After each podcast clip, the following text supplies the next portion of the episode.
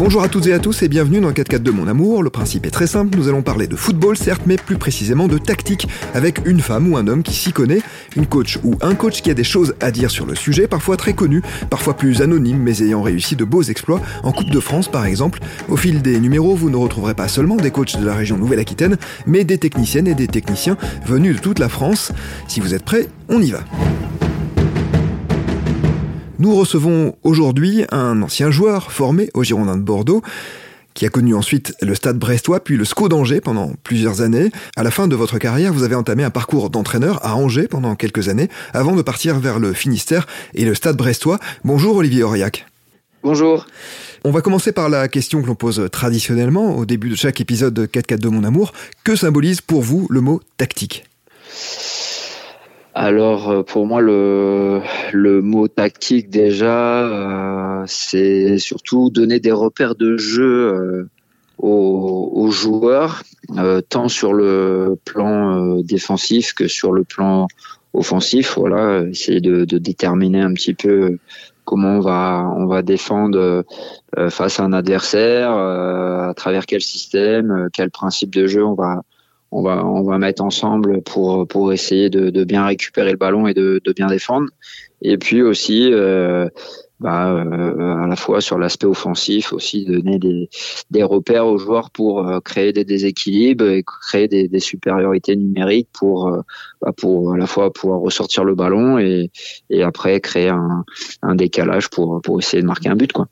Alors vous êtes aujourd'hui, je l'ai dit, l'entraîneur des U17, donc des moins de 17 ans du stade brestois, après avoir passé de longues années du côté du SCO d'Angers, où vous avez oui. Euh, coaché les U17 puis les U19. Euh, comment vous oui. décririez votre philosophie d'entraîneur?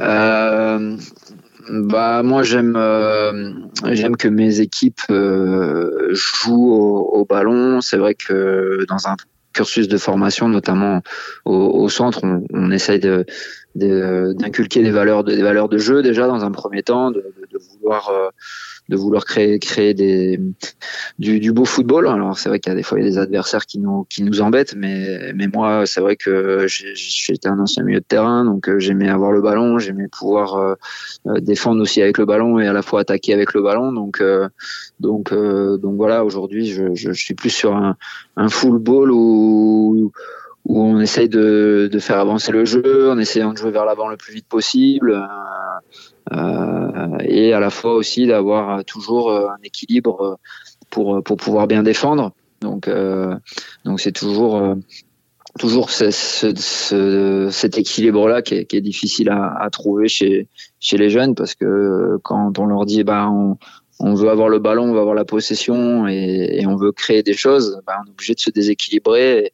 Et, c'est vrai que bah, dans un centre de formation sur les U17, bah, cette notion de, d'équilibre pour bien défendre, elle, elle est difficile à, à acquérir. Au, mais au fur et à mesure de l'année, on, on, arrive à trouver des leviers pour justement, euh, voilà, essayer de de, de contrer ces, ces, ces, ces, pertes de balles et essayer de de, de pas être en déséquilibre le, le plus souvent possible. Quoi. Voilà, donc je serais plus à dire que je suis un entraîneur assez offensif plus qu'un qu'un entraîneur qui, qui, qui défend quoi. Mmh. D'accord. Vous avez été formé au Girondin de Bordeaux et vous avez eu comme partenaire de jeu les Marouane Chamac, Marc Planus, Rio Mavuba ou encore Juan Pablo Francia. D'un point de vue purement tactique, qu'est-ce que vous retenez de ces années au centre de formation du Hayan? Euh, alors moi, je retiens surtout euh, mes trois dernières années où j'ai eu trois formateurs euh, différents. J'ai eu euh, Philippe Lucas, qui était qui était un entraîneur euh, assez assez rigoureux mais qui nous laissait quand même beaucoup d'espace euh, et beaucoup de liberté dans dans le jeu euh, qui était vraiment sur la notion tactique du 4-4-2 à plat et, et qui lui avait connu les les, grandes époques des Girondins donc avec le, parcours européen qu'ils avaient fait contre contre l'AC Milan donc c'est vrai qu'il il nous parlait beaucoup de de cet aspect tactique où il fallait être assez rigoureux, assez euh, bien quadriller le terrain, euh, occuper des zones de, de jeu. Donc euh, il était assez rigoureux là-dessus. Et après j'avais, on avait Jean-Louis Garcia qui était qui était à la formation, qui a, qui a eu un parcours avec Coco Suedo, Reynald Denwex, qui nous qui nous ont aussi, lui, c'était beaucoup de jeux combinés, de jeux à deux, de jeux à trois. Donc euh, beaucoup de connexions entre les joueurs quand on quand on avait le ballon. Il y avait beaucoup de de, euh, voilà de, circuits un peu fermés pour nous donner beaucoup de repères. Et, euh, et à la fois une, une rigueur sur le plan tactique où là c'est vrai qu'avec Jean-Louis on a on a beaucoup appris euh, que ça soit sur des 4-4-2 sur des des, des 4-3-3 sur de, même des, des systèmes à 3 où où on a appris à à, à savoir les, les, points forts de, de ces systèmes-là et à la fois les points faibles. Donc aujourd'hui, c'est vrai que ces, ces deux formateurs-là m'ont beaucoup appris sur le plan tactique parce que bah parce qu'ils ont ils ont connu aussi des, des belles épopées, notamment en Girondin et à Nantes.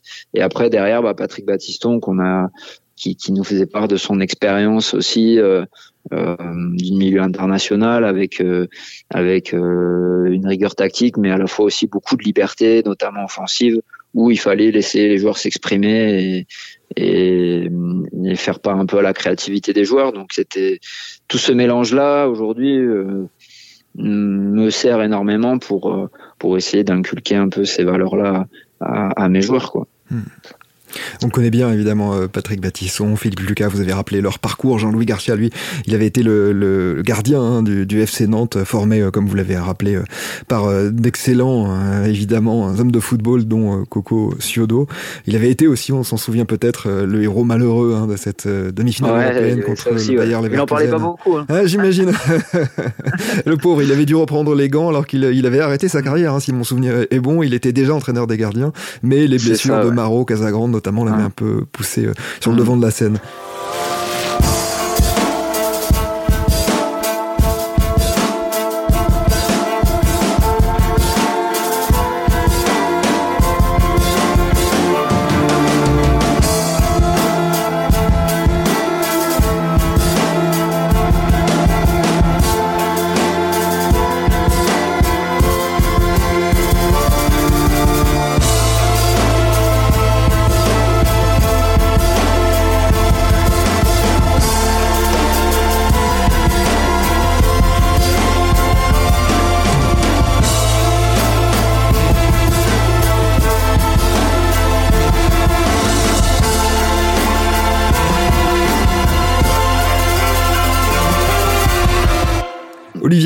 Olivier, qu'est-ce que vous pensez, vous, du niveau tactique des jeunes en France? Vous disiez tout à l'heure, ça peut être un peu compliqué parfois pour les U17 de leur faire comprendre ce que c'est que l'équilibre le, le, défensif, notamment. Quand on sait que techniquement le niveau ouais. est réputé très élevé en France, tactiquement, vous en pensez quoi? Euh, Je trouve que le, le niveau progresse. Euh sur, sur, sur, le plan tactique. Euh, après, je trouve aussi, euh, suivant les clubs qu'on peut rencontrer, le, le, le, niveau tactique est plus ou moins élevé aussi. Après, c'est toujours pareil, c'est toujours euh, en fonction des moyens qu'on dispose dans les clubs pour euh, pour pour faire des retours sur les joueurs en fait. Parce que pour moi, le, le développement du joueur sur l'aspect tactique passe par énormément de vidéos. Euh, et aujourd'hui, il y a, y a dans les centres de formation, il y a des analystes qui sont qui sont là pour euh, bah, pour filmer, pour décortiquer les matchs et et, et aussi euh, euh, présenter des montages vidéo aux joueurs. Mais tout dépend des moyens qu'on a à disposition. Euh, et et du temps qu'on peut y accorder aussi dans, dans la semaine pour pour, pour pouvoir développer cet aspect-là. Mais moi, pour moi, aujourd'hui, l'aspect tactique doit doit passer par la vidéo. Euh, pour que les joueurs puissent puissent se voir évoluer euh, et puis progresser. Mais c'est vrai que que le niveau des des centres de formation sur le plan tactique euh, est différent en fonction des moyens dont, dont ils disposent pour, pour pour visionner tout simplement les, les matchs. Quoi. Moi, je voilà, c'est vrai que nous on insiste beaucoup à Brest sur sur le sur l'outil vidéo, même si on est en, je pense aujourd'hui un peu en déficit dans dans ce domaine-là. Donc euh, c'est nous les coachs qui qui qui devons amener cette euh, cette culture, mais euh, mais mais le niveau progresse parce que parce qu'aujourd'hui le le, le, enfin la Fédé impose au centre d'avoir des, des, des, des analystes vidéo, donc euh, c'est vrai que bah, plus plus vous montez en catégorie et plus plus vous avez de moyens et plus vous pouvez euh, avoir des analystes à disposition. Donc euh, donc c'est vrai que le, le, niveau est disparate par rapport à certaines équipes en, en France, quoi. Mmh. Mais je pense que je pense que aujourd'hui, on doit, on doit accentuer un peu plus le, la, formation aussi du joueur à travers la, tactique et, et la vidéo. Oui, alors justement, tactiquement, euh, pour vous, est-ce qu'un jeune joueur qui apprend le métier de footballeur, il vaut mieux qu'il essaye de faire preuve de polyvalence ou est-ce qu'il doit plutôt se spécialiser dans un seul et même poste? Bah, Tout dépend des qualités un peu du, joueur, je dirais. Euh, moi, pour moi, je pense qu'à arriver à un certain âge, euh, il faut, il faut que le joueur soit en capacité de jouer, de bien connaître son poste. Euh, mais euh, dans la formation, euh, sur certaines catégories d'âge, je dirais aller de jusqu'au U17, U18, on peut avoir une certaine polyvalence, ce qui peut être à la fois un point fort et, et un point faible parce que parce que parce qu'à un moment donné, chez les pros, on demande aussi d'être spécialiste d'un poste et de bien connaître le poste. Déjà, je pense qu'à partir du moment où un joueur euh, connaît euh, les points faibles, euh, les points forts de son poste, il va être à même de, de, de, de, bien, de bien se développer à ce poste-là. Je pense qu'à un moment donné, il faut arriver à peut-être à faire découvrir un autre poste à un joueur, mais à partir d'un certain âge, il faut que ce joueur-là soit soit sur un poste bien spécifique. Quoi.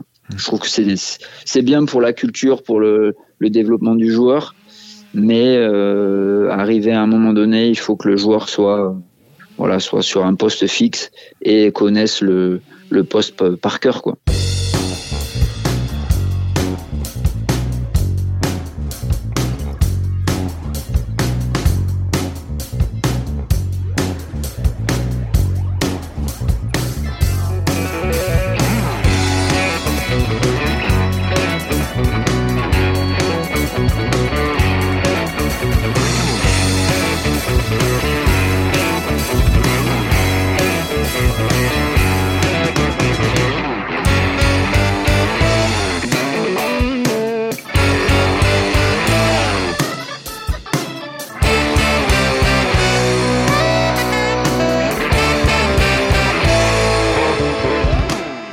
Alors en championnat cette saison, vous écrasez tout hein, avec votre équipe des U17 euh, de Brest, 14 victoires, 4 nuls et une seule défaite en 19 matchs, euh, devant de gros centres de formation comme Nantes, Rennes, Lorient. Quels sont les 2-3 points tactiques qui sont les bases de votre organisation?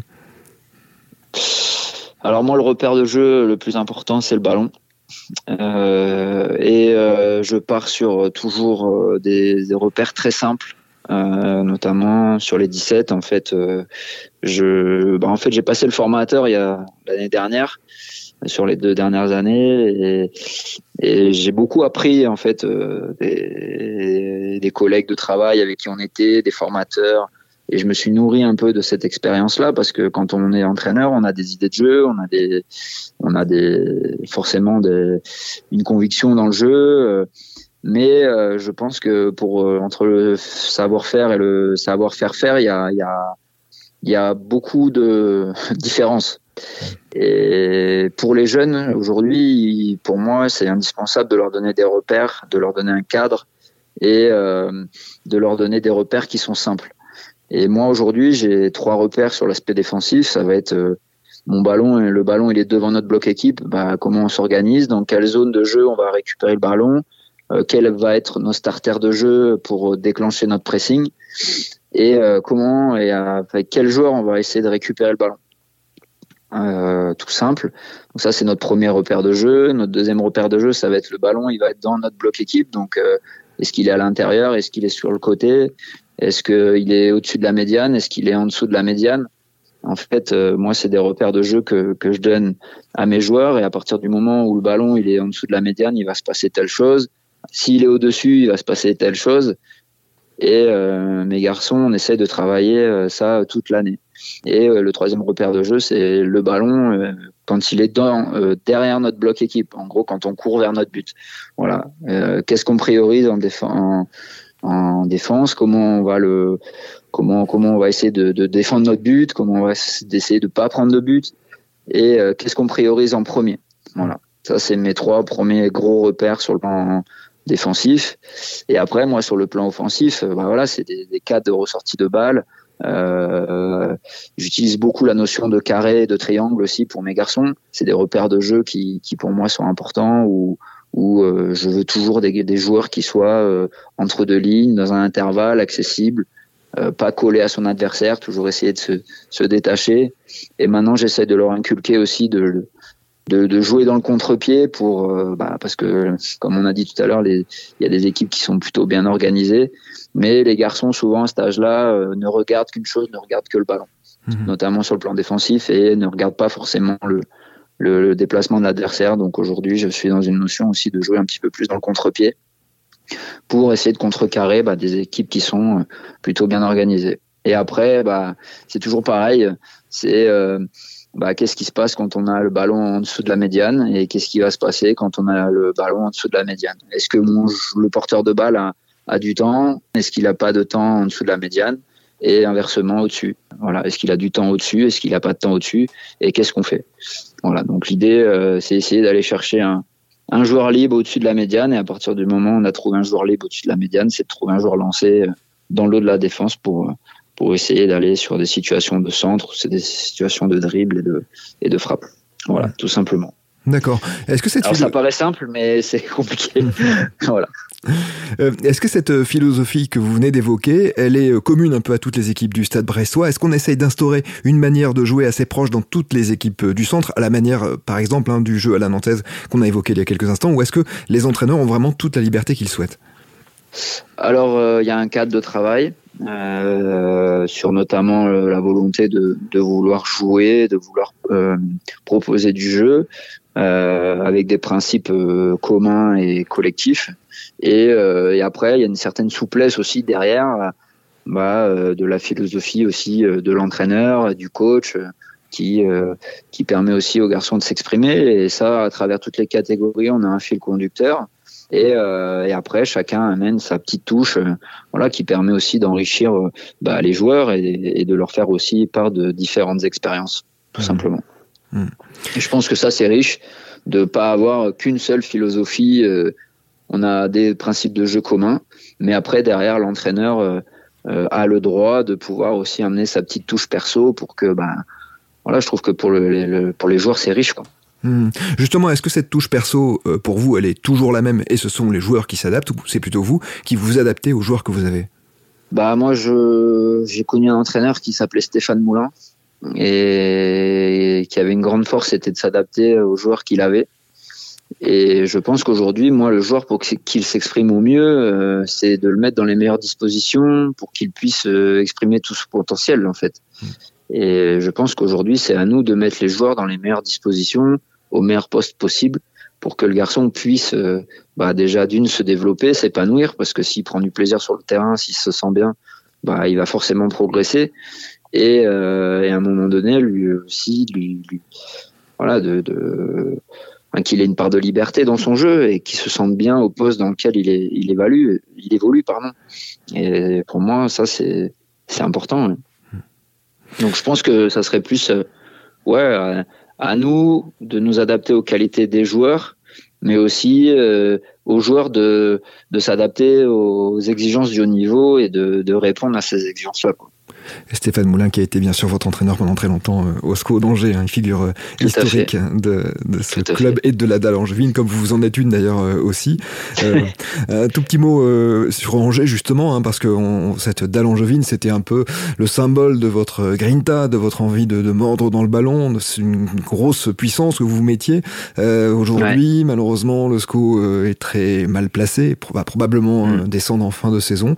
Un tout petit mot sur cette situation et est-ce que vous, vous l'expliquer notamment Est-ce qu'on peut l'expliquer tactiquement ou est-ce que c'est bien d'autres ressorts à bien d'autres euh, sujets? Je pense qu'aujourd'hui, euh, le mal est beaucoup plus profond euh, dans, dans, ce club.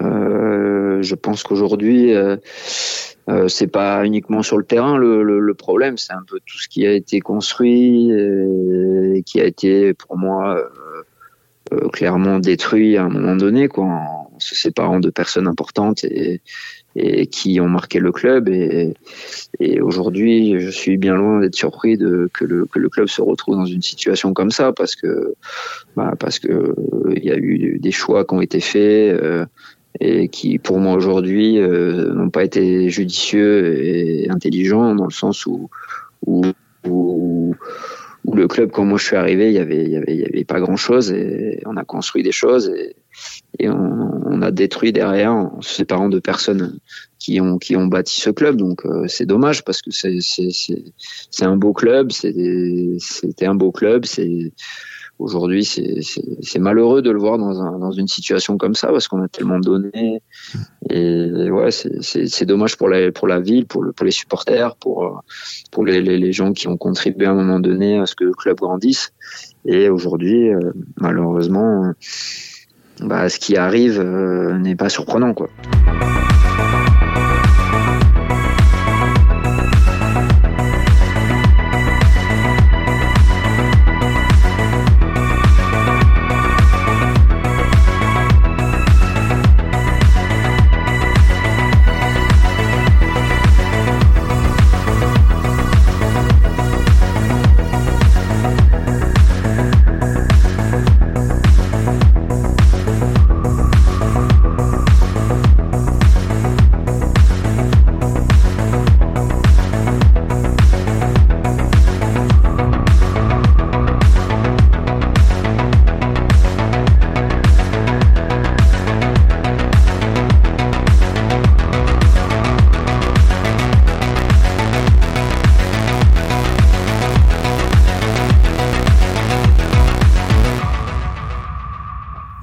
Tout à l'heure de, Stéphane Moulin hein, et puis de, vos trois formateurs euh, au Girondin de Bordeaux.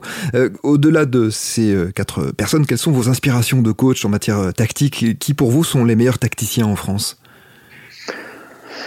En France, bah moi j'aime beaucoup, j'aime beaucoup Christophe Galtier, voilà, pour ce qu'il peut dégager, le travail qu'il a réalisé dans ses clubs, que ce soit à Saint-Etienne, que ce soit à Lille, que ce soit à Nice, que ce soit à, à Paris. Bon, aujourd'hui, il est dans une situation qui est plus difficile, mais, mais en tout cas, moi, je, je, je trouve qu'à Lille, il a fait un boulot incroyable. C'était quelqu'un qui était très inspirant, qui était axé sur la, la transition. Ça se projetait très, très vite vers l'avant avec, de, avec des joueurs offensifs, mais à la fois, il, il arrivait à trouver cet équilibre entre bien attaquer et bien défendre. Donc, euh, donc voilà, je, je trouve que c'est quelqu'un qui est, qui est qui est inspirant dans, dans, dans voilà dans, dans, dans, ce qu'il fait sur le sur le terrain et, en tant qu'homme quoi. Donc euh, je trouve que que c'est quelqu'un de compétent quoi, mmh. vraiment de compétent. Mmh. Euh, après sinon euh, après sinon euh, là c'est le premier nom qui me vient quoi en fait. Très bien. Après, j'aimais beaucoup Jean-Marc Furlan dans ce qu'il proposait, notamment sur la Ligue 2, sur les principes de jeu un peu plus offensifs. Voilà, euh, lui euh, qui était un défenseur euh, très rugueux et qui est très axé sur le jeu offensif. Voilà, c'était aussi très très voilà, un football qui est, qui, est, beau à voir et qui est, qui est très intéressant. Mais, mais c'est vrai qu'aujourd'hui, je trouve que, que les, les entraîneurs français sont, enfin, tous les entraîneurs en France sont jugés sur le résultat. Et je trouve que que par moments ça manque un peu de folie quoi dans leur dans, dans, dans le jeu quoi. Et tout ça lié au résultat, à la pression médiatique, à tout ce qui peut tout ce qui peut se passer. Et je trouve ça dommage parce que parce que on est jugé, ils sont jugés malheureusement que par ça. Hmm. Et au détriment par moment de de bien jouer et de promener un football offensif. Alors il y a des, il y a des, des, clubs qui arrivent très bien, mais notamment les, les Anglais avec Liverpool, avec Manchester City. Donc forcément, ils n'ont pas forcément les mêmes moyens, les mêmes, les, les, les, les mêmes possibilités, mais je pense que, voilà, des fois, je, je trouve que qu'on est un peu frileux, quoi. Voilà. Hmm. Vous disiez euh, il hein, en, en, désignant les entraîneurs d'équipe professionnelle. Justement, est-ce que forcément, quand on entraîne des jeunes, on a vocation ensuite à entraîner une équipe euh, une, ou est-ce que vous vous verriez bien rester très longtemps euh, entraîneur d'équipe de jeunes? Euh, je sais que à un moment donné, j'aurais l'envie d'aller sur des, des, seniors parce que parce que j'ai connu un niveau de jeu aussi euh, euh, qui m'a amené à, à, toucher la compétition, le haut niveau, et j'aimerais en tant qu'entraîneur, euh, à un moment donné, oui, forcément entraîner une équipe de ce niveau-là, ouais, ouais, ouais, sans, sans, sans me cacher de quoi que ce soit. Aujourd'hui, la formation me permet de, de, de faire, euh, d'expérimenter plein de choses, de, de, de, voilà, d'être un peu plus libre, de pas avoir les pieds moins et, poings liés. Euh, voilà, de, de, de, tenter des expériences parce que le résultat n'importe peu à la formation. Même si nous on a la chance euh, cette année de faire une une belle saison, mais euh, mais peut-être parce qu'on tente plein de choses à l'entraînement et que les garçons adhèrent et que ça, ça fonctionne. Donc, euh, donc voilà, mais je sais que oui, à long terme, j'aurais envie et l'envie d'entraîner de, des plus grands, ça c'est sûr. Quel sentiment euh, on a lorsque un joueur qui est passé euh, par notre équipe éclot au niveau professionnel? Ah, on est fier. on est fier parce que parce que parce que quand on voit un garçon rentrer sur une euh, pelouse, euh, que ce soit à Francis Leblé, à Leblé pardon, ou à Raymond Coppa quand j'étais à Angers, et que, et que ce garçon-là, on l'a eu un an, euh, six mois, euh, par moment peut-être un peu moins parce qu'ils étaient tellement performants que, que bah, ils sautaient les étapes. Mais euh, bah, on se dit qu'on a contribué un petit peu à, à, sa réussite. Et même si le joueur en lui-même est acteur de son projet et que c'est lui l'unique, euh, j'ai envie de dire, euh, euh, chef de son projet, et donc s'il réussit, c'est en partie grâce à lui. Mais nous, en tant que formateur, on est heureux parce qu'on se dit, bah voilà, on lui a peut-être, peut-être qu'il aura retenu une petite chose parmi les plein de choses qu'on lui a dit et euh, il s'en sert aujourd'hui et ça c'est voilà c'est c'est de la fierté. Moi je sais que sur chaque coach je peux avoir une anecdote ou euh, ou justement euh, me servir de, de ce qu'ils m'ont pu me dire à un moment donné quoi. Une dernière question Olivier, quel conseil vous donneriez à un entraîneur qui souhaite se lancer dans la formation de jeunes joueurs? Bah, je pense qu'aujourd'hui euh, on peut plus penser comme il y a dix ans euh, ou comme euh, nous, à un moment donné, on nous a enseigné, on nous a inculqué le, le football. Je pense qu'aujourd'hui, c'est c'est le, le, formateur doit être en capacité de s'adapter aux, aux générations qui qui arrivent, tout en lui faisant passer euh, les exigences du haut niveau et, et de la réalité aussi du milieu, parce que la vérité, c'est que pour arriver au niveau, il faut être exigeant, il faut travailler et il faut être à l'écoute. Et mais il faut aussi euh, voilà être ouvert, euh, euh, ne pas s'enfermer dans une dans sa conviction personnelle et, et s'ouvrir à plein de choses parce qu'aujourd'hui les générations qui arrivent ne sont plus celles que nous on a pu être ou, ou qu'on a pu côtoyer. Donc euh, il faut il faut être ouvert. Merci beaucoup Olivier Aurillac d'avoir été notre invité dans 4-4-2 Mon Amour. Et puis euh, on vous souhaite évidemment le meilleur pour euh, terminer cette très très belle saison que vous réussissez avec les U17 du Stade Brestois. Merci, c'est gentil. C'est la fin de 4-4-2 Mon Amour, un podcast signé Podcasting, réalisation Olivier Duval, production Jérémy Berrier, programmation musicale Gabriel Taïeb. À très bientôt sur Podcasting bien sûr.